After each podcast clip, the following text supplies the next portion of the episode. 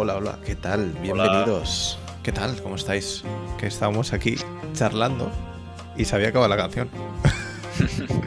muy buenas, John. ¿Qué tal? ¿Cómo andas? Muy buenas, Rafa. Muy bien. ¿Qué tal?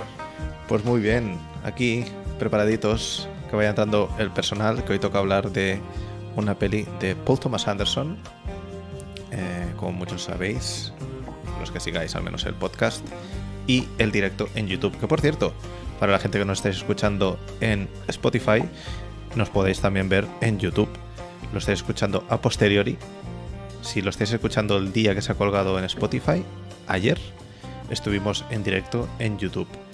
Así que tenéis información también en la caja de comentarios, tanto de YouTube como en la descripción del podcast en Spotify.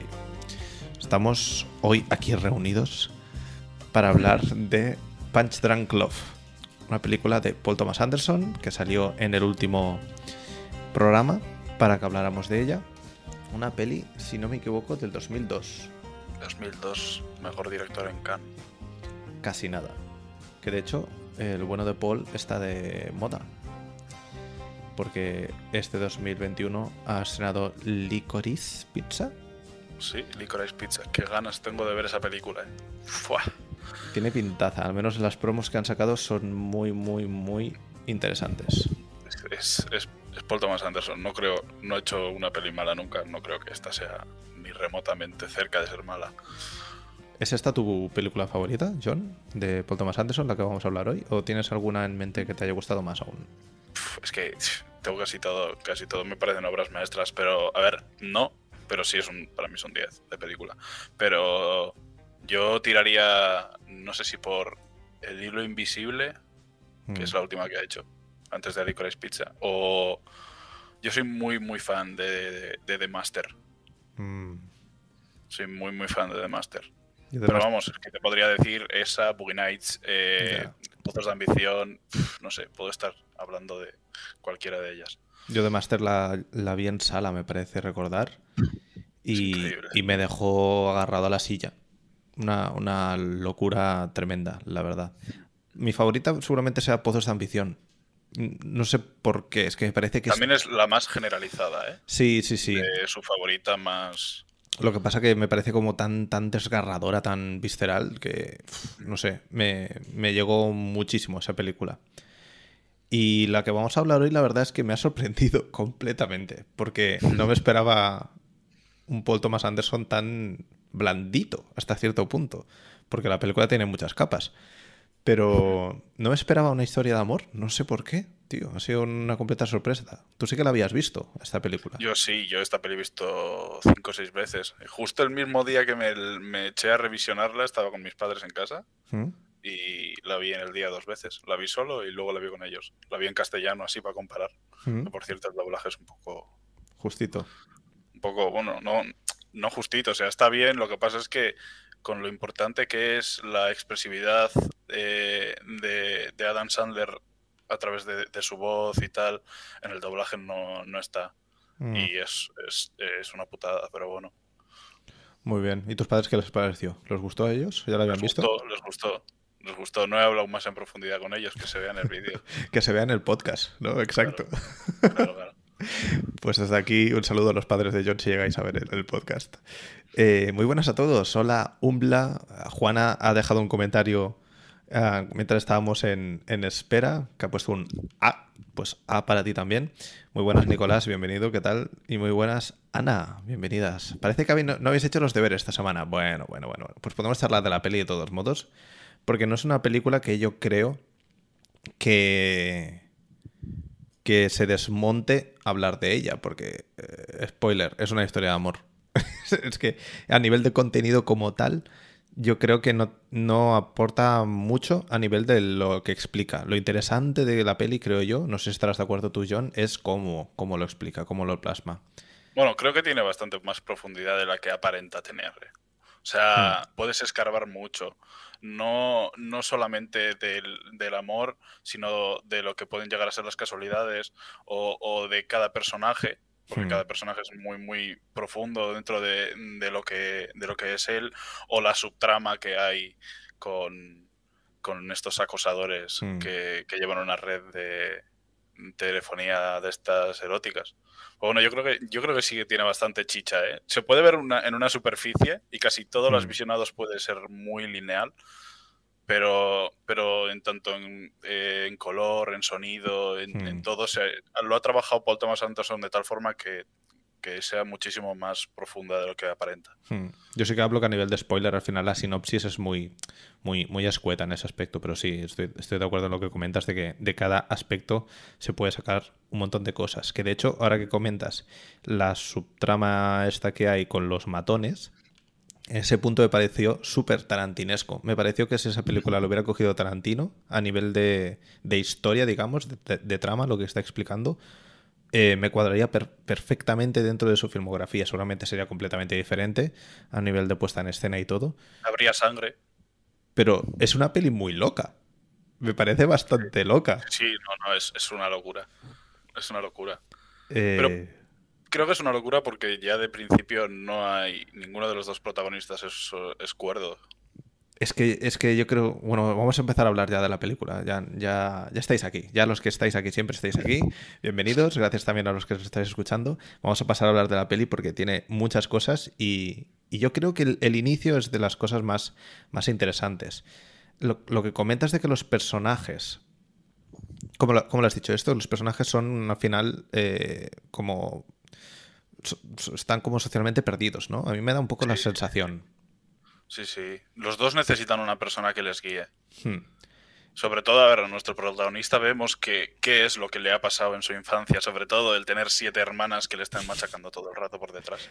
Hostia, es que... Y que lo único que hagan es reírse de, él y de su pasado, es lo, que le ha creado una inseguridad, lo que ha, hecho que, sea una persona que no, no, no, es, eh, no, es, no es agradable para él hablar con los demás, hmm. ni, sabe, ni sabe interactuar con, la gente que no conoce. Y, la otra chica no lo vemos tanto, pero hay un par de detalles en la película que luego hablaremos, hmm. que, que sí vemos que es otra incomprendida. Aunque sea hija única, que también lo comenta, creo. Hmm. Yo lo que tengo aquí como de, las notas más, digamos, reduccionistas de, de los personajes es que es, eso. O sea, tienen cero habilidades sociales, eso, eso está clarísimo pero también tienen cero control de. Cero, cero control de la gestión de las emociones. Porque obviamente, obviamente lo vemos, emociones tienen, pero no saben qué hacer con ellas. Ahí está la, secuencia un poco más adelante del metraje. Eh, cuando Adam Sandler está en el restaurante con la, con la pareja, no me acuerdo cómo se llama. Con eh, Lena. Con Lena. Son Barry y Lena. Barry y Lena. Eh, que, se meten en el lavabo y lía la de Cristo Rey. Y eso es, eso es totalmente representativo de lo que le está pasando, pero también de cómo es el personaje. Lo que me gusta a mí de la película es que toda todo lo que vemos que hacen los personajes, o sea, los personajes se definen por las acciones que hacen. Sí. Bueno, e-, eso explota antes, eh, antes de, destruir el mm. baño, que hay una cosa muy interesante que, luego, luego pincharemos sobre, sobre esa escena y otra. Eh, ya explota cuando, cuando sus hermanas están, están volviendo a repetir, por lo que parece, por enésima vez cada vez que se juntan la historia de Barry con el martillo, de no sé mm. qué, a él se le van las emociones y rompe las cristaleras. Vamos a hacer un pequeño resumen antes para empezar, porque hemos tirado millas, pero también he pensado, digo, para quien no sepa de qué va esta película, la sinopsis dice lo siguiente, según Film Affinity. Barry, que está interpretado por Adam Sandler, la película está coprotagonizada por Emily Watson y tienen dos papeles importantes, Philip Seymour Hoffman, que cuando lo vi, claro, yo, yo tiro millas y no, no miro nada. Y, y la película no la había visto y cuando vi a Philip Seymour Hoffman en la pantalla dije, ya está, ya, ya me han convencido. Es para mí el de, mis mm, secundarios favoritos. Y Luis Guzmán, que no lo conocía y hace un papel un poco así también medio importante. otro asiduo en el cine de Paul Thomas Anderson. ¿eh? Pues yo no, no lo tenía controlado. Bueno, pues eso, Adam Sandler interpreta a Barry y la sinopsis dice que es un tipo solitario, poco sociable, que fue educado en entre siete hermanas, la sobreprotección que se le dispensó desde niño le ha impedido enamorarse. Eso ya es cuestionable también.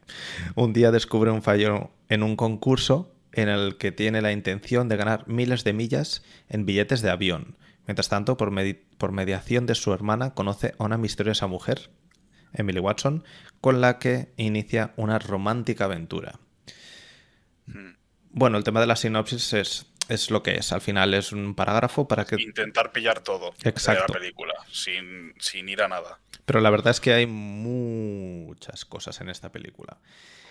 En el principio, que yo creo que es lo que es más interesante, se plantea muchísimo, eh, no sé si lo compartes tú, el vacío existencial que tiene el personaje de Adam Sandler. Sobre todo en los primeros planos, porque nos encontramos, voy a empezar a pinchar cositas por aquí, pero en los primeros planos ya nos encontramos em, que a nivel de dirección hay un lenguaje cinematográfico muy elaborado. Aquí tenemos uno de los primeros planos en el que vemos que Adam está trabajando en una especie de oficina, que es como un hangar, es como un parking. Sí, parece un garaje. Sí. Y que le da muchísimo aire. Esto lo, utiliza también en una secuencia más adelante cuando está hablando por teléfono, eh, en una llamada eh, telefónica sexual, de, de caire sexual. Eh, pero aquí ya lo, ya lo presenta y es muy, muy interesante cómo directamente te planta a nivel visual que este tío está solo.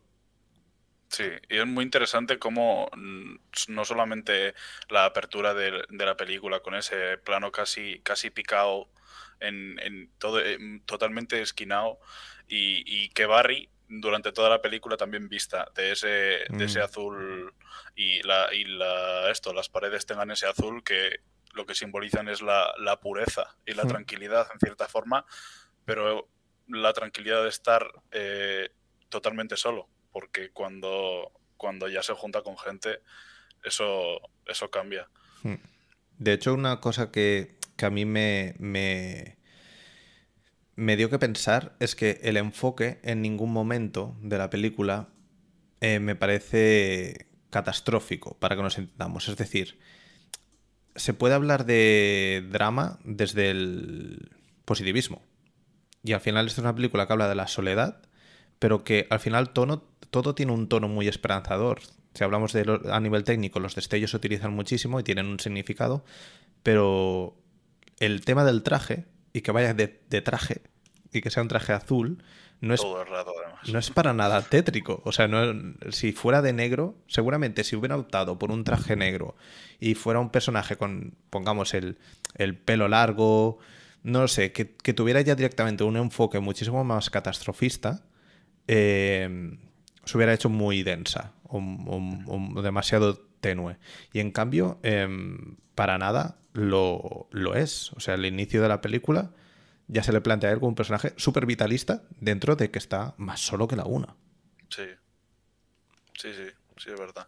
Y, y lo que comentabas de los destellos, el, el cómo utiliza, el cómo utiliza el color y, y la luz, que la mayoría de los de las saturaciones o desenfoques son, son a propósito. Hmm. Si puedes pinchar por ahí lo de la, la- el primer destello que tiene con Lena, Hmm. en la primera vez que eh, aparece un, un destello entre ellos dos personajes, es lo que, lo que hace es simbolizar una conexión. Hmm. Y lo hace también después cuando consigue el armonio que se lleva de la, de la calle. Es las dos veces que entre persona y, y objeto, o, o entre las dos personas, muestra una, una línea de tres colores que no sé si no recuerdo, es, eh, si no recuerdo mal es azul, Hmm. eh, rojo Sí, y es ese- bueno, no sé cuál es el otro color, pero bueno, esos, esos tres colores. y que curiosamente ella va de rojo y él va de azul justo en esa secuencia. O sea, tiene Sí, to- sí. todo el sentido del mundo. De hecho, el armonio y ella están muy. Es, es un símbolo el armonio. Yo creo que el, Sí, el armonio bueno, el- representa a ella en el mundo de él. Yo creo que el armonio más viene a ser el, eh, lo que necesitaba para, para vivir como tal, eh, Barry. O sea, cuando le llega el armonio, si tú te das cuenta, toda la primera secuencia eh, solo hay sonido, Hmm. no hay en ningún momento música, que siendo la banda sonora lo importante que es en la película, hasta que llega el momento en el que toca el armonio por primera vez y entonces empieza la banda sonora, que no para en ningún momento. Hmm. De hecho, sí que hay como un golpe de efecto muy fuerte. Justo después de esto que estamos viendo, se encuentra con Lena y luego eh, se encuentra que el armonio sigue en la calle. Entonces va por él y hay como cuatro planos muy, muy segmentados en los que está él delante del armonio y no reacciona hasta que no pasa un camión por delante con un golpe de sonido bestial. Hmm, sí. Porque el camión lo ves venir. El camión, Paul Thomas Anderson nos lo enseña de lejos. Sí, sí. Y bueno, ¿y cómo, cómo utiliza el sonido ahí? Que, por ejemplo, antes de, que dejen el armonio hay un accidente. De coches, ¿verdad? De un coche rojo. Hmm. Este inicio, la verdad es que te descoloca bastante, ¿eh? Sí, pero sintetiza muy bien lo que vas a ver al final. Hmm. O sea, también Lena luego tiene un accidente con el coche. ¿No? Hmm. Y es Lena lo que simboliza el rojo. No sé, creo que todo, o sea, si tú te fijas, hasta que llega a la carretera no hay sonido y de repente es un golpe enorme. Pero bestial, ¿eh? Llega el sonido. Y, el, en el cielo también se ven las mismas rayas de color que se hmm. ven entre la conexión entre Elena y él. O sea, ahí eh, no, no, no, se ve que no hay nada al azar, ¿sabes?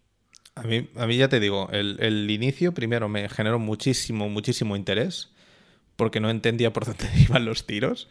O sea, sí que veía ahí ciertas cosas, digo, mira, los dos van de rojo y hay aquí como un destello degradado, pero digo, pues yo qué sé, pues un destello que se le ha colado, la cámara está delante, o sea, el, el, haz de luz lo tiene cerca del, objetivo.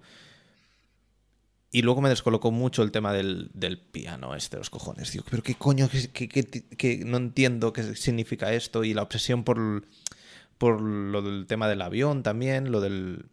Como que no entendía, como que había muchísimos inputs, sabía que había un hilo y que en algún momento lo iba a estar... Eh, lo, podría llegar a conectar, pero no es una película que empiece de una forma explícita, como que empieza un poco a mitad de la acción, ¿sabes? Y que te vas soltando eh, pistitas. Tampoco tiene eh, título, por ejemplo. Empieza de golpe la peli. Ah, mira, eso no... no hay un. No hay nada. Pero se ve más adelante, hay colores, ser. Hay, hay, colores y luego empieza, pero no hay título como tal. Ah, es verdad, lo de los colores a mí también me dejó un poco roto. Porque pasa en varios momentos de la peli, eso. Hay como una especie de secuencia onírica de colores. Y, y dije, ¿y esto de qué viene? Luego al final lo acabas conectando un poco con el mensaje general de la, de la película. Em, los que la hayáis visto del chat, contadnos cositas también, ¿eh? Que veo que aquí estáis comentando. Eh, em, que si creemos, por ejemplo, que Punch Drunk Love es la película más incomprendida de Paul Thomas Anderson. Hombre, sin duda. Es que, claro, es que no tiene la espectacularidad, para que nos entendamos, de, otras películas que son muy tochas. Aparte, es, una peli, es una peli muy diferente ¿eh? a todo lo, que él hace. Pero tiene un handicap también. La gente cree que las películas de Adam Sandler son directamente pelis de Adam Sandler de nada ya está. Exacto. Eh, y eso es un gran problema. ¿eh? Es que es un riesgo, ¿eh? Quieras que no es un, es un actor que está muy encasillado.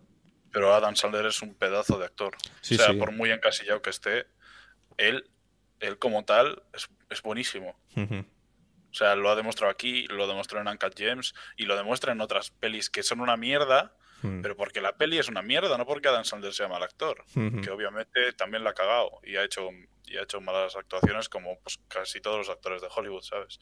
Pero, pero él ha demostrado tener un, joder, un rango de actuación enorme. Hmm. Nos comentaba aquí Diego también que Punch Drunk Love es su película favorita de Paul Thomas Anderson. También es la verdad que es la única que he visto más de una vez. Y el cine de Paul Thomas Anderson es para verlo más de una vez. Tiene esa ventaja. Bueno, en general el cine de los buenos directores eh, no lo pillas a la primera. Ni, ni el más listo de la clase. Yo el cine de Paul Thomas Anderson menos, menos Sidney, que es la primera, todas, todas las películas las he visto más de dos veces. Y muchísimas gracias, Miguel, que dice que sigue este canal desde hace relativamente poco y que le encantan esos directos. Grande la aportación de John. Hombre, es que tener aquí a John esto ya es éxito asegurado. Em, nos preguntaba Umla qué es el cine PTA. El, eh, PTA significa, eh, bueno, PTA es Paul Thomas Anderson, es el nombre reducido para cuando no nos da pereza. Es que es muy largo. Exacto. Pones PTA y ya está, todo el mundo lo conoce. Em, y mira, nos hacen aquí una pregunta, nos separamos un segundo del tema de hoy, pero creo que es una pregunta que está bien. Eh, nos pregunta Nicolás, eh, me quedé con ganas de hacer esta pregunta en, en, el capítulo del prólogo, el primer capítulo. ¿Qué os hizo a cada uno elegir al otro como colaborador? Me parece que os complementáis bastante bien. Pues mira, esto la verdad yo creo que fue como mm, simplemente nos juntamos un día para hacer un directo en, otro, en otra sección de este canal y nos caímos bien, ¿no? No, no, no, no creo que tenga más, más misterio. Sin más, sí. Yo a John sí que lo seguía de hacía muchísimo tiempo en Twitter y como es una enciclopedia, pues la verdad que se, que se agradece tenerlo por aquí. Y nada, no, no, no, tiene más misterio. Nos caímos bien y, a partir de aquí pues hacemos esto, que al final esto es una charla. De hecho, nosotros no hemos hablado de la película de hoy ni de las anteriores. No, no, no. Las primeras, los primeros golpes siempre van aquí. O sea que lo que veis es lo que hay. This is what you got. Eh, muy bien. Eh, vamos a seguir un poco con, con la peli. A ver. Yo soy de los que pienso que un guion estándar, normal, mediocre, en el mejor sentido de la palabra, que tampoco me refiero a esta película, ¿eh? eh se salva con una buena dirección, con un buen enfoque, con un buen punto de vista. Y un guion malo también. Un guion malo también. Y esta película, a pesar de que me parece que la historia es súper interesante, primero porque te plantea como una... No quiero reducirlo a eso, ¿eh? pero te plantea como una película de amor o una película romántica o una relación amorosa como centro de la película. Em, lo hace muy bien a nivel formal. También creo que lo hace muy bien a nivel narrativo, porque lo que estamos viendo no es al guapo y a la guapa de turno, y al listo y a la chica popular de la clase. O sea, Son las personas que están detrás de ellos. Exacto, o sea, nos estamos encontrando gente más real que la realidad, casi. Porque son personajes que están muy, muy rotos, ¿eh? Sí, están hechos mierda. Entre, entre ellos se arreglan. Exacto. O sea, como que al final. Es que al final es muy reduccionista porque es eso de que el uno se necesita a otro, es como la búsqueda de la media naranja, todo este rollo que es muy Mr. Wonderful. Pero al final. Se ve. Sí, al final aquí sí que se, se representa, pero no se representa con eso, con con azúcar. Porque hay un par de recursos que me vienen ahora a la cabeza. Por ejemplo, la música. Hay un momento que es como muy caótica en la película. La música es, eh, la música es directamente el, estado de ánimo de, Barry. Es lo que está pasando por su cabeza. Es más, Paul, eh, Thomas Anderson le pasó el guion a, al, al, esto, al que hace la banda sonora. Y la banda sonora sonaba en directo. Hostia. La iban haciendo mientras se iban haciendo las, actuaciones. Entonces ellos estaban escuchando lo que, lo que ocurría. Y la banda sonora es todo el rato. Si, si Barry está nervioso, la banda sonora acelera mucho. Si hmm. y esto suena mucho. O si, si te das cuenta, hay dos momentos en los que Barry se enfada mucho y el sonido se rompe. Sí. Que de hecho tengo aquí. Sí, pinchalos. O sea, hay dos momentos en los que el sonido se rompe por completo. Mira, vamos a pincharlo por aquí. A ver. Este es el momento que decíamos anteriormente del...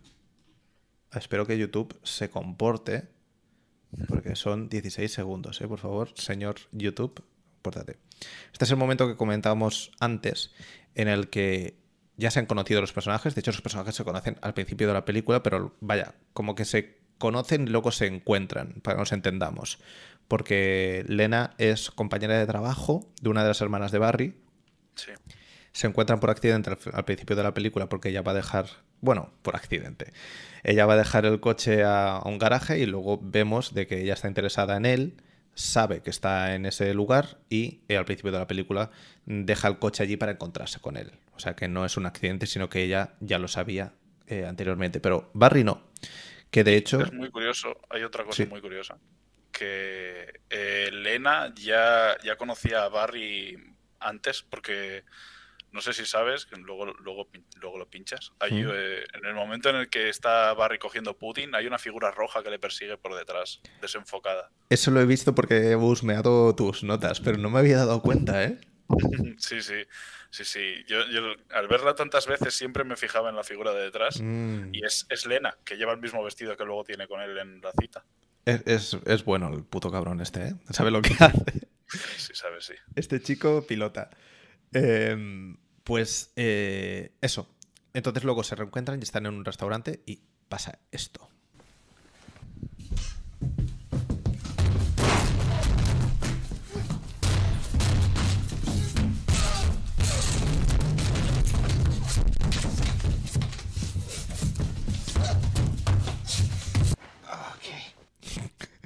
se le va la puta olla.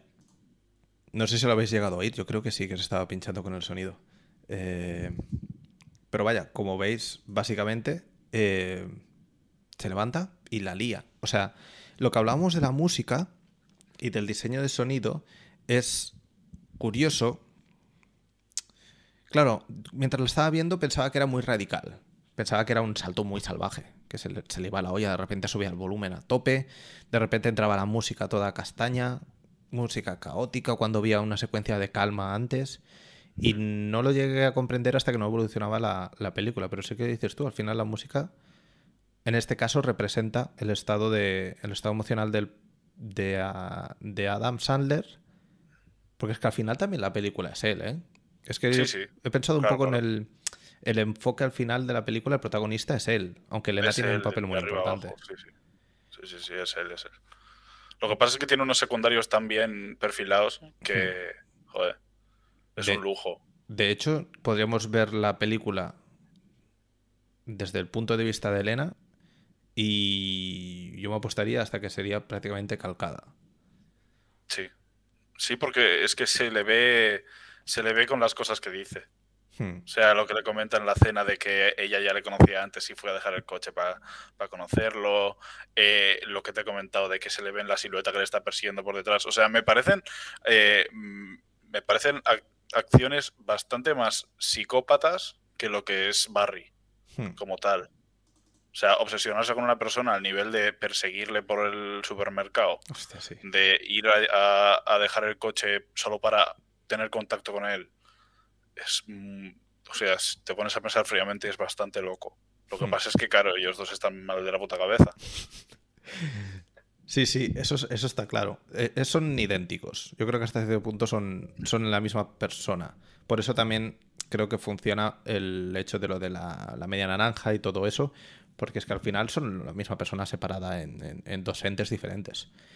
Mm, Y hay un buen momento en el que te das cuenta de eso, que es cuando ya están en Hawái y están la noche después de haber quedado y tal, que se hablan en un, en un plano muy cercano. que Paul Thomas Anderson usa los primeros planos muy poquito en esta peli, Hmm. en el que se están hablando entre ellos diciendo que le gustaría reventarle la cabeza con un mazo hostia, sí, y a la verdad. otra sacarle los ojos y comérselos. Y lo están, están diciendo sonriendo. Es como. ¡fua! Lo- es, es romántico dentro de lo que cabe entre ellos, ¿no? Pero, pero Pues es ahí no hay algo bien. De hecho, esos, ese recurso lo utiliza también justo. eh, espera, que lo tenía por aquí apuntado. Porque lo, del, lo de utilizar el plano corto tan, tan radical, al final genera muchísima intimidad. Porque durante la película, de hecho, el, el principio de la película empieza con planos, abiertos, pero abiertísimos. Sí. Y no se le ve la cara hasta un rato después. Y durante. Mira, es justo después de, de la cena. Del- en el coche, ¿no? Sí, aquí Sí. está. Justo después de la cena se suben a, al... Bueno, lo echan del restaurante porque obviamente ha, ha hecho un destrozo bestial y pasamos a estos cortes, el, que yo creo que son los planos más, más cerrados que... Son los planos más, más cortos que hay, planos de detalle. Primerísimos Exacto. primeros planos. Sí, sí. No ves absolutamente nada más, esto es ejercicio 100% de lenguaje visual, no ves absolutamente nada más que sus caras y destellos. Y, y- y hay un momento en el que son- es azul la pantalla, Mm. directamente. O sea, le da el protagonismo a nivel de color para que nos entendamos a él, los mete a los dos en, en una especie de burbuja en la que solo están ellos dos. Es que solo ves su cara y. Y están las mariposas en el estómago a nivel visual para que nos entendamos. O sea, es bastante, bastante claro en este aspecto. Y lo Sí. que dices tú también se utiliza después. El tema de la luz es muy importante en esta película. Tanto lo que decía John del, de los destellos como la luz como tal, porque hay un momento que, que esto lo, lo, lo, habías comentado tú también, en el momento en cuando se encuentran en, en Hawái, ¿no? Sí. Porque el... Lena se va a Hawái a trabajar. No me acuerdo de qué trabaja exactamente el personaje, pero. No sé, hace, hace muchos viajes. O sea, se dedica a hacer muchos viajes. De ahí también que venga. que le venga de perlas lo del pudding para tener los viajes ilimitados. Está de viaje y. Eh, pues.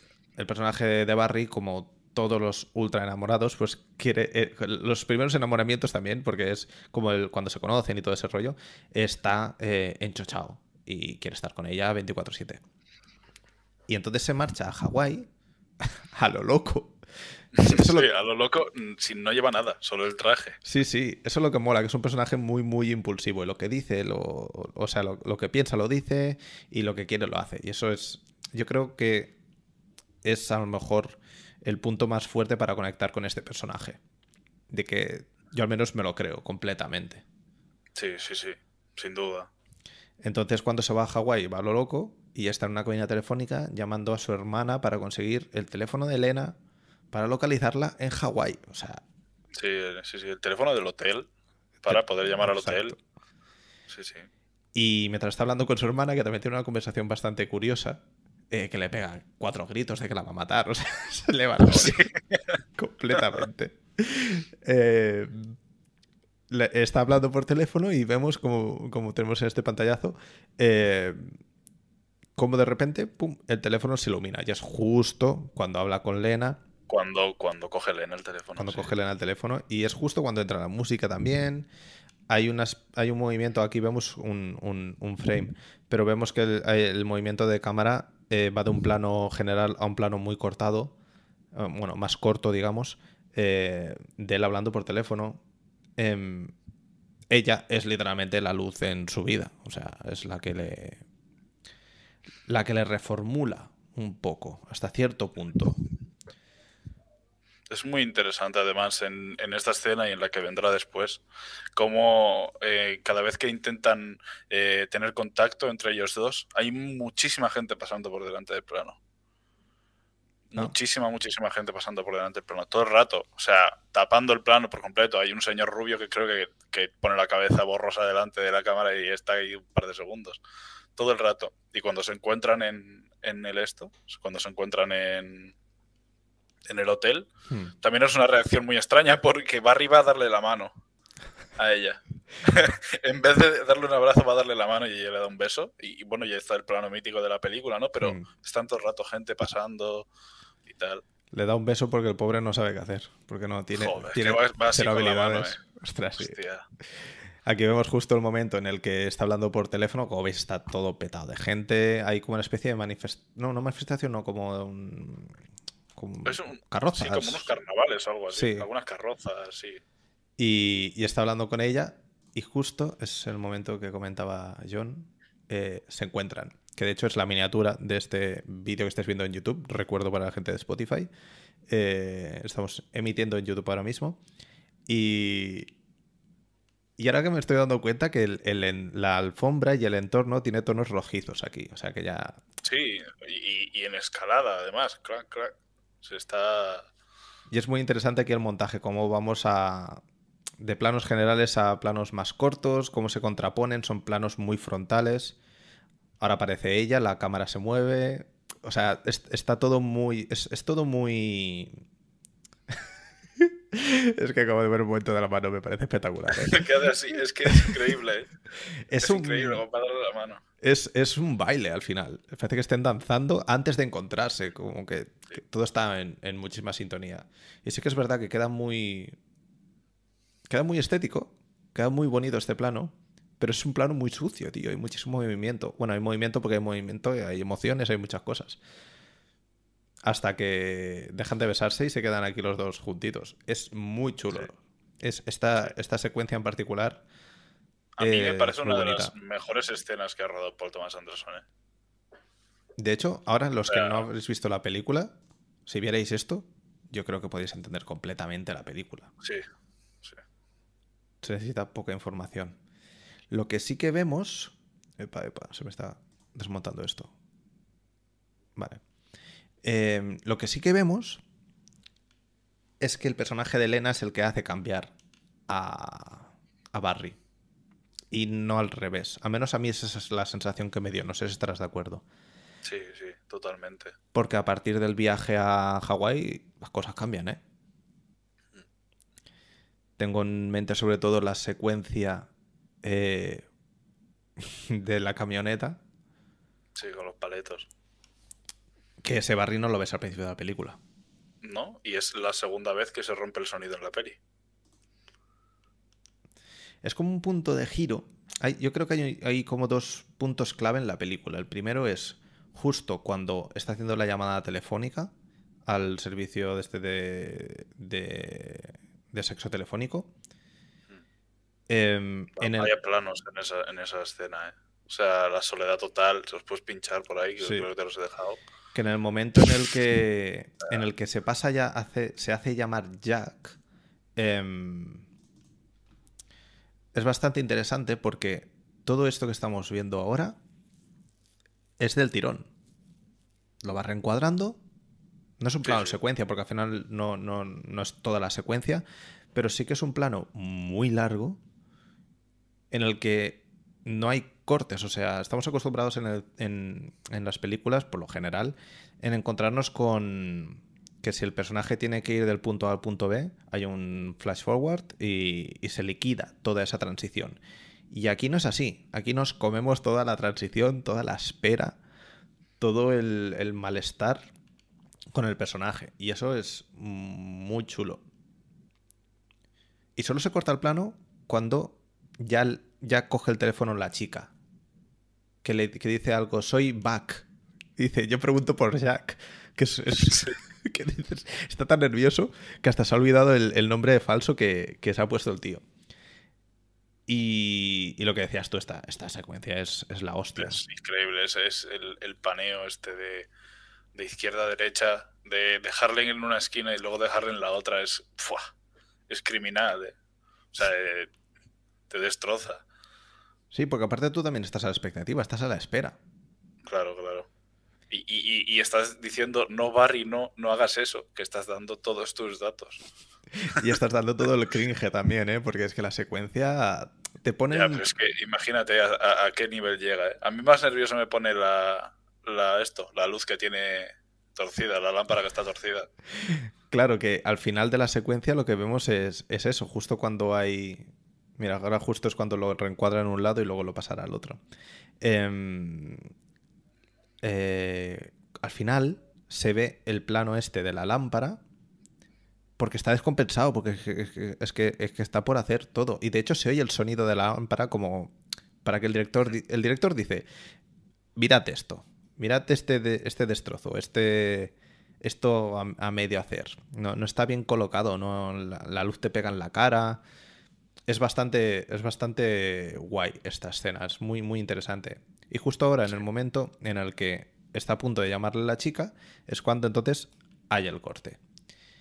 Y de ahí al corte hacia adelante, nos encontramos con que hay escalas de planos diferentes. Y cada vez lo atrapa más. Cada vez lo atrapa más.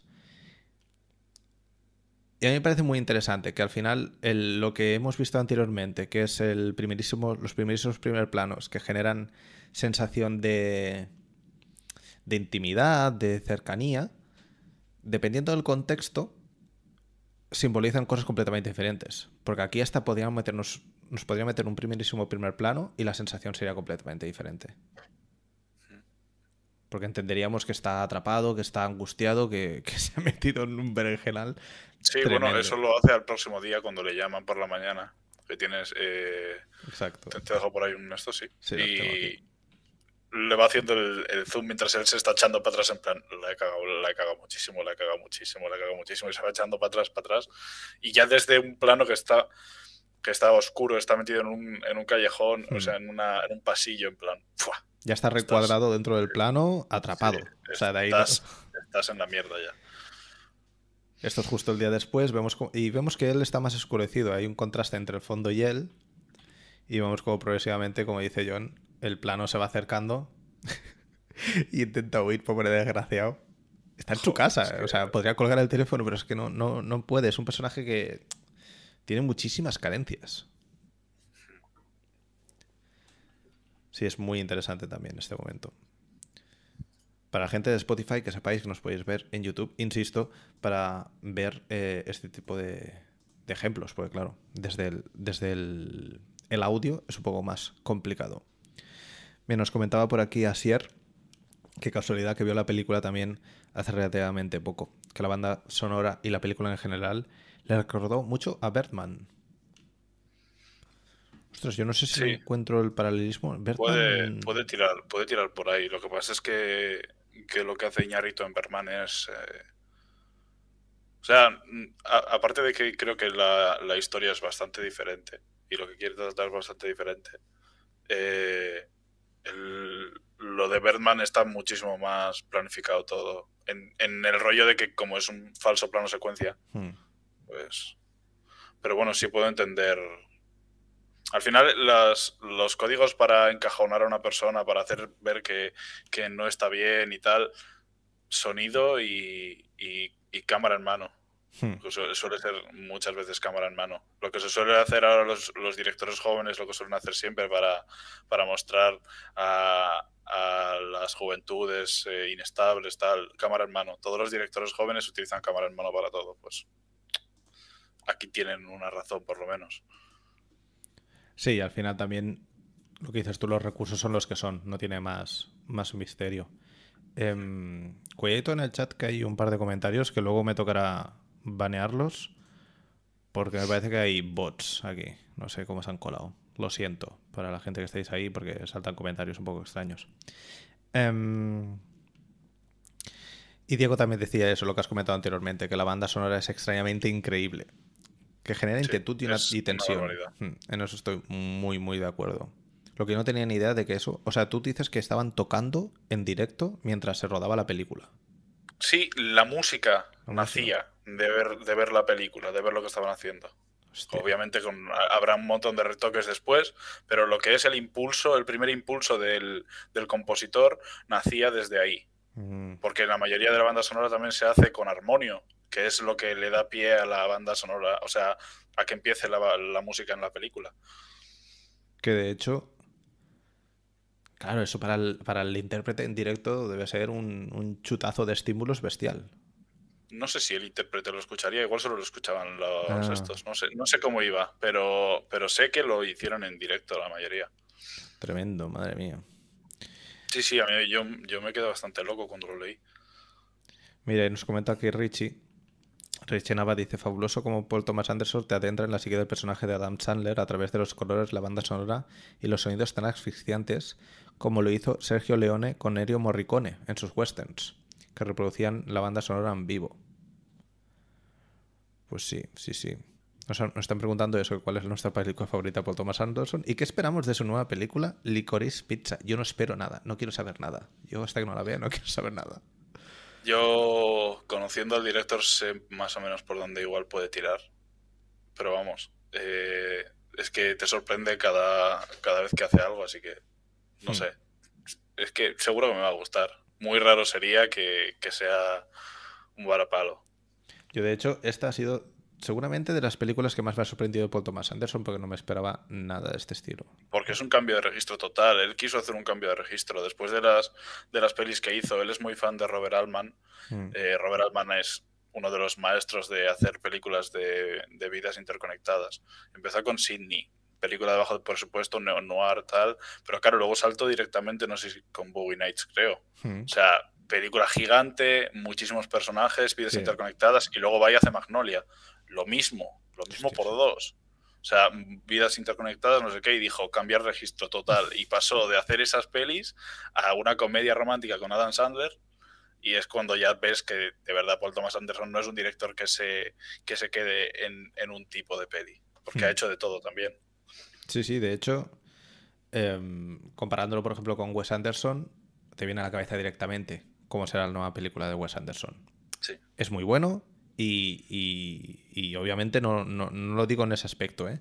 pero o Tarantino, yo qué sé, por poner un ejemplo, ¿eh? para no centrarme solo en, en Wes Anderson. Es muy sencillo saber más o menos por dónde van los tiros. En cambio, con este tío, yo a mí esta película me ha descolocado. Ahora mismo no sé cómo será la siguiente, la verdad. Pues no. la siguiente que hizo después de esta es Pozos de Ambición. Imagínate, Por eso que, que es una imagínate el cambio. Es como una mega producción loquísima, con un personaje completamente diferente. No sé. No me parece nada fácil pasar de un extremo al otro como lo ha hecho él. Eh, nos comentaban también en referencia al Licor Pizza eh, el boicot que se le está haciendo en TikTok por parte de mucha gente por tener una relación de una persona de 25 con otra de 15. Es meternos en un jardín, pero Yo creo que no hay ningún jardín ahí. La gente si está mal de la cabeza y quiere hacer boicot a las cosas que quieran, pues que haga lo que les dé la gana. yo creo Igual se que- deberían de mirar un espejo de vez en cuando. ¿eh? Sí, yo creo que el resumen es que es una película y que es ficción. Y que lo han hecho dos mil veces. También. O sea que me, me parece un boicot un poco absurdo. La verdad me acabo de enterar ahora, yo no tenía ni idea porque te- ya te digo, intento no, no saber nada de las películas antes de verlas. Pero yo qué sé, pues ahí está Call Me By Your Name y también, no sé, me, me- me parece una Que, no, que no hay que darle vueltas a esto, que la gente está mal de la cabeza. Sin más. O Ese es sea, el la gente está mal de la cabeza y ya está. Desde Rotan John, eh, este es el mensaje. Sí, la gente está mal de la cabeza, no hagáis caso a los locos. No hagáis caso a, la- a la- a las demás. Y saludos, saludos desde, desde España. Es Lee Dive, que nos saluda desde América. Bienvenido, bienvenido. Muy bien, pues no sé si tenemos algo más que rascar de esta peli. La verdad es que hemos hablado, yo creo que aún hay muchas cosas, ¿eh? Eh, Podríamos, Nos hemos quedado sin hablar de, los, de las dos subtramas, por ejemplo. podríamos hablar de muchas cosas. Hostia, yo creo que hay que comentar el, el personaje de Philip Seymour Hoffman, como mínimo. Sí. Eh, que aparece tres veces No hace falta más. y parece que lo conozcas de toda la santa vida. Sí. A mí es que yo este tío es que me, me enamora. Me parece... A mí me parece de los, de los mejores actores. Es una pena que se haya quedado en su rol eh, más secundario. En sus roles más secundarios. Aunque tiene ahí Capote, que tela marinera. Bueno, Pero- y tiene The Master y, y tiene Synecdoche New York de, También, también. de Kaufman. Tien- A mí, por Y- ejemplo, mi favorita de él es una que se llama Happiness, de Tocho Londoz. Eh, de mis secundarios favoritos. Y en esta peli, el tío se la saca de una manera. Eh, en tres escenas y hay una escena en particular que no sé si para ti también es la que más te gustó de él, pero eh, cuando se llaman por teléfono, que se pone en plan Loco. Loco, pero loco, loco, ¿eh? De Sí. decir, este tío, cuando se encuentren, van a haber problemas serios. O sea, este tío le, le va a apuñalar la nuez. Le va a, hacer- va a ir a hacer muchísimo daño. Y, y justamente es el momento de, un- de uno de los dos pósters de la película, porque el póster oficial... Bueno, es que hay tres pósters. El póster oficial es justo el momento que hemos visto en el que se están besando. Luego está el póster del plano final de la película, en el que están los El dos de cogidos. Hmm. Ese es el del criterio, sí. Y luego está el póster en el que sale Adam Sandler de perfil. Sí. Que ese es un frame retocado del momento en el que se enfrentan, que están uno delante del otro. Eh, y hostia, a mí se me, se me cortó la respiración, ¿eh? Porque no sabía lo que iba a pasar en ese momento. Y cómo se le presenta a, a Barry allí, ¿eh? que, que hay que tener en cuenta de que no se conocen entre ellos. Pero solo con el con cómo se pone ahí en, en el contraluz y tal, sabe, el tío sabe que es Barry. Es tremendo. Voy a pinchar justo este momento porque. Aparte es que parece un western hasta cierto punto. Se ve como el plano contra plano, el plano desde el escorzo de los personajes, eh, medio en la oscuridad, como si fuera un gángster, que al final es otro matado, ¿eh? Y es otro Parker, el personaje de Seymour en la peli. Eh, y vemos también cómo está presente el haz de luz. O sea, desde el momento en el que ellos dos se encuentran en el, en el hotel de Hawái, Lena está con, con Barry en todo momento. Y es eso, es su motor, es, es, el, es la que hace que, que Barry evolucione, porque ma- madre mía, se evoluciona. Sí, sí. Y que se vuelva fuerte. Hmm. Es que ahora lo vemos aquí y es, es una completa locura. comparado con la secuencia que hemos visto anteriormente, en el que se acercan los dos personajes uno delante del otro y se besan y es todo maravilloso y es todo precioso, aquí realmente parece un tío muy chungo, ¿eh? Sí, sí, bueno, también hay que ver, por ejemplo, la contraposición que hace cuando la primera vez los hermanos van a por él y sale corriendo, despavorido, pero loquísimo. Esa escena además es loquísima, parece, mm. o sea, parece rodada por, no sé, o sea, está acorralado en todo momento y la segunda vez que, va por él, que van a por él, que es, que es como he dicho antes, cuando se rompe por segunda vez el sonido, que ya Barry ya ha, estado con ella y tal, y cambia todo. En plan, se pone a reventarles a, los tres, a los cuatro, madre mía. Porque hay un detalle muy heavy, es que ella va en el coche y le meten un golpe por detrás. Él por ahí no pasa. Claro, claro. O sea, en cuanto ve que le cae, es muy interesante porque le hacen el primer plano, dice, ¿estás bien? Sí, le cae una gota de sangre, ¡pum! A por ellos. Sale además y es que ahí, se rompe ya todo. Los golpes suenan mal, los cristales suenan mal, todo. Cuanto más hablas de esta peli, yo creo que es cuando, cuanto, cuando más le encuentras cosas. Porque en una primera lectura es fácil, ¿eh? Es fácil quedarte en, en, lo superficial. Sí, sí, puede ser superficial al principio. Pero cuando profundizas, hostia, hay mucho tema. De hecho, ahora estaba, justo que estaba pinchándolo, me he visto que ahora me he acordado del el, plano dentro del coche. En, en, dos ocasiones está enganchado a la puerta. Y ves cómo él cuando abre la puerta mueve la cámara. Sí, vibra la cámara, sí. Y eso es muy. Es muy importante porque al final lo vemos también en el momento en el que está en, el, en la cafetería, en, el restaurante, y empieza a sacudir todo el lavabo, vemos como también prácticamente el set completo se está moviendo, de la fuerza que tiene y cómo tiembla la cámara. Em, y es un recurso que no se utiliza mucho, pero que al final el personaje manipule el movimiento de la cámara, es que no, no hay otra manera más fácil de transmitir la emoción de lo que está sintiendo. O sea que está muy bien esta película. Muchísimas cosas por, por rascar. Sí, sí, cada vez que la ves es mejor, ¿eh? ya te digo. Pues hasta aquí un poco nuestro. Nuestra charla, no voy a decir análisis. Bueno, quería comentar una cosita. Ah, sí, dale, dale. Lo del pudding es una. está basado en un tío de verdad. Hostia. es una historia real.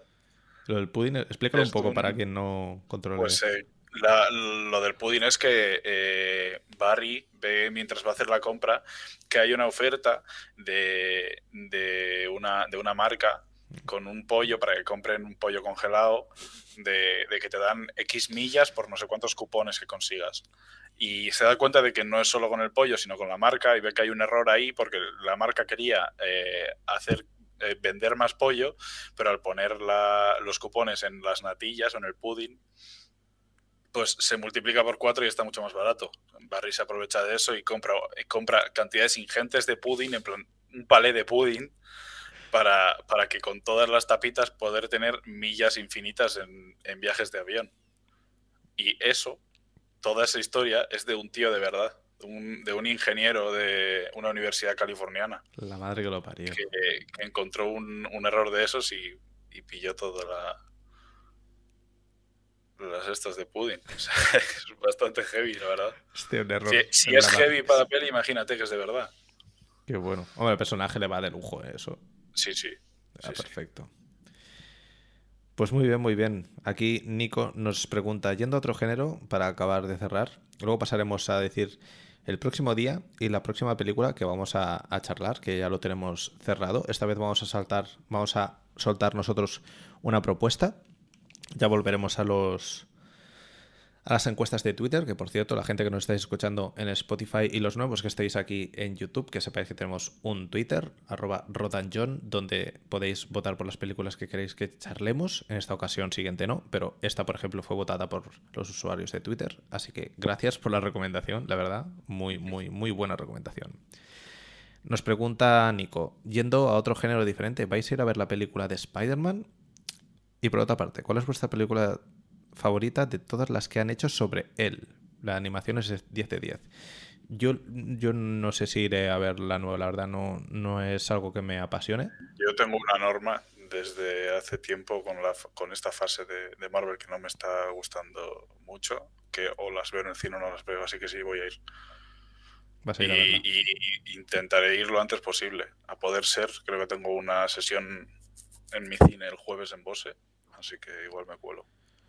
Pues eso es lo que hay. Yo no he visto prácticamente nada. Yo siempre digo que para mí la mejor película de Spider-Man es la primera de Sam Raimi porque es la única que he visto. o sea que Para mí, para mí es la segunda. yo no Bueno, la primera o la segunda de Sam Raimi serían lo mejor. O si no, eh, la de animación. Es una barbaridad. Pues la verdad yo no tengo ni idea. Es un universo en el que no me he zambullido nunca y tampoco me, me llama en exceso la atención. Si queréis saber críticas sobre el tema, pues os encontraréis trillones porque está Twitter petado del tema. O sea, es una, una pasada. Y comenta también Nico, y sobre, y sobre otra gran peli que esperamos, mañana sale Fue la mano de Dios, de Sorrentino. De Sorrentino. ¿Tenéis ganas de ver esta película? Gran parte de la crítica asegura que es una de las pelis del año. Llevo, llevo llorando desde que fui a en septiembre a San Sebastián porque me quedé sin entrada.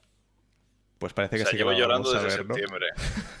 Sí, sí, sí la voy a ver, sí, claro Hombre, que voy a verla. Sorrentino es apuesta segura.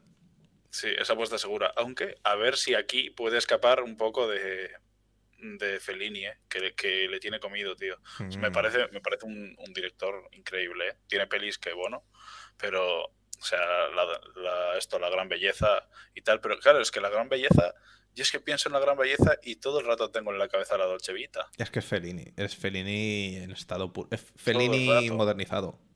Sí, sí. Al menos en la gran belleza sí, ¿eh? Pero, pero es increíble película, ¿eh? es una de mis películas Mm. favoritas. Y bueno, fue la mano de Dios. Pues a ver, también están comparándola mucho con Amarcord. Hostia. Es que claro, es que, es que salir de la sombra de, de Fellini es muy difícil. Pero vamos, tengo unas ganas increíbles. Mañana mismo me la voy a ver. Pues sí, sí, le echaremos un vistazo y quién sabe, a lo mejor es una de las pelis de las que charlaremos próximamente. Ya lo veremos. Puede ser. Por el momento, ah, de hecho, ahora me he acordado que la de animación de Spider-Man sí que la vi, porque puede ser... ¿Cómo se llama? ¿Into the Spider-Verse Eh, o algo Into the así? Spider-Verse. Ah, sí, sí que la vi. Sí que es verdad que la animación es bestial de esa película. Sí, es, es que esa animación, eh, yo tengo mi profesor de, de concept y tal, nos, nos comentó y que se ha tenido contacto con uno de los que fue de los creadores de ese movimiento de animación y tal, y es una locura, cómo se hace semi 3D, hecho por Blender, tal, y es una, o sea, son los mismos tíos que han hecho las de, de, de Michel's and the Machines, creo que es la de los... Mm. y- y- o los de la Lego película, creo que también Ah. andan por ahí.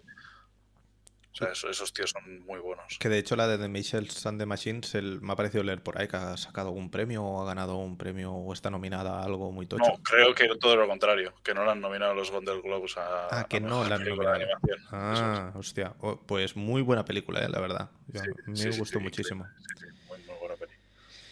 Muy bien, familia. Pues vamos a pasar a comentar a- eh, la película de la que hablaremos próximamente. Nos veremos el 16, si no me equivoco. Hemos quedado el 16. Dejad Creo que sí. Creo que sí, era 16. Sí, el 16 de enero, domingo 16 de enero, vamos a daros vacaciones por Navidad.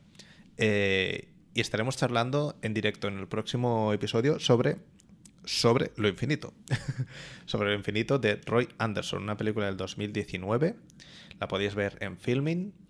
Eh, y poca cosa más. Yo no tengo ni idea, no he visto nada de Roy Anderson, me parece. Pero aquí el bueno de John sí que sí que a lo mejor Yo sí, puede yo- comentarnos algo. Yo he visto casi todas las pelis de Roy, menos, menos a Swedish Love Story, creo que es. Bueno, y esta la vi en el cine. Desde que desde el cine no la he vuelto a ver. Va a ser bonito. La verdad que eh, la verdad que la peli te revienta un poco, te revienta, te revienta entero. Pero bueno, es el cine de Roy Anderson, suele, suele ser así. Eh, creo que en eh, palabras de David Ehrlich, de- del crítico David Ehrlich, en Roy Anderson consigue, consigue aunar la vida en 78 minutos. Creo que algo, algo así comentaba David Ehrlich. Estoy totalmente de acuerdo. A, ver qué os parece a vosotros. A mí me parece una peli... O sea, cuando veáis el cine de Roy Anderson vais a, os vais a quedar bastante locos porque es algo que no habéis visto. No, no habéis visto películas como las de Roy Anderson. Perfecto, pues ya veréis. Eh, la recomendación se queda, se queda aquí. Eh, tenéis hasta el 16 de enero para verla, o sea que tenéis todo el margen del mundo. Disfrutad de las fiestas, Disfrutad de los seres queridos mientras nos podamos ver, que no nos corten las alas próximamente. Muchas gracias por estar aquí. Muchas gracias por escuchar nuestro podcast. Eh, cerraremos con la última de las preguntas que nos pregunta Nico. ¿Recomendáis ver antes algo? ¿Recomendáis ver antes algo de ver sobre el infinito? O sea, si hay que ver algo antes de ver esta película. Como tal, no hay que verlo, pero yo te, yo te recomendaría ver. Tiene una la trilogía de la vida, conocida como la trilogía de la vida. Creo que son canciones del segundo piso. Una paloma se posó sobre una rama a reflexionar sobre la existencia, esa es la tercera parte. Y la segunda, eh, no sé cómo era, no, no, sé qué de la vida, algo no sé qué de la vida. pero bueno, eh, puedes ir a ciegas, puedes ir tranquilamente, pero si quieres ver las otras pelis, pues adelante. También las puedes ver por separado, la trilogía de la vida, ¿eh? es temática, no es, no es lineal. Mira, aquí me pone. mi, favorita es la de la paloma, si sirve de referencia. La trilogía de la vida, según la Wikipedia, la, primera película es Canciones del Segundo Piso, el 2000, del año 2000. Eh, la siguiente es Du Levant, La Comedia de la Vida, 2007. La Comedia de la Vida. Y la tercera es... una paloma se puso sobre una rama a reflexionar sobre la, la existencia. Eso es. Y otra de las propuestas, pues es justamente esta, la que estábamos comentando, sobre lo infinito. Recordad, nos podéis seguir en Twitter, nos podéis seguir en Spotify, nos podéis seguir en YouTube. En Twitter sobre todo estaremos eh, recordando que nos vemos el día 16. A lo mejor hay alguna cosilla más, algún tweet suelto interactuando con otros perfiles. Y poquita cosa más. Muchas gracias a todos por estar ahí. Nos vemos en la siguiente. Felices fiestas a todos. Felices fiestas a todos. Y que vaya muy bien. Un abrazo. Hasta luego. Chao, chao. Chao. Música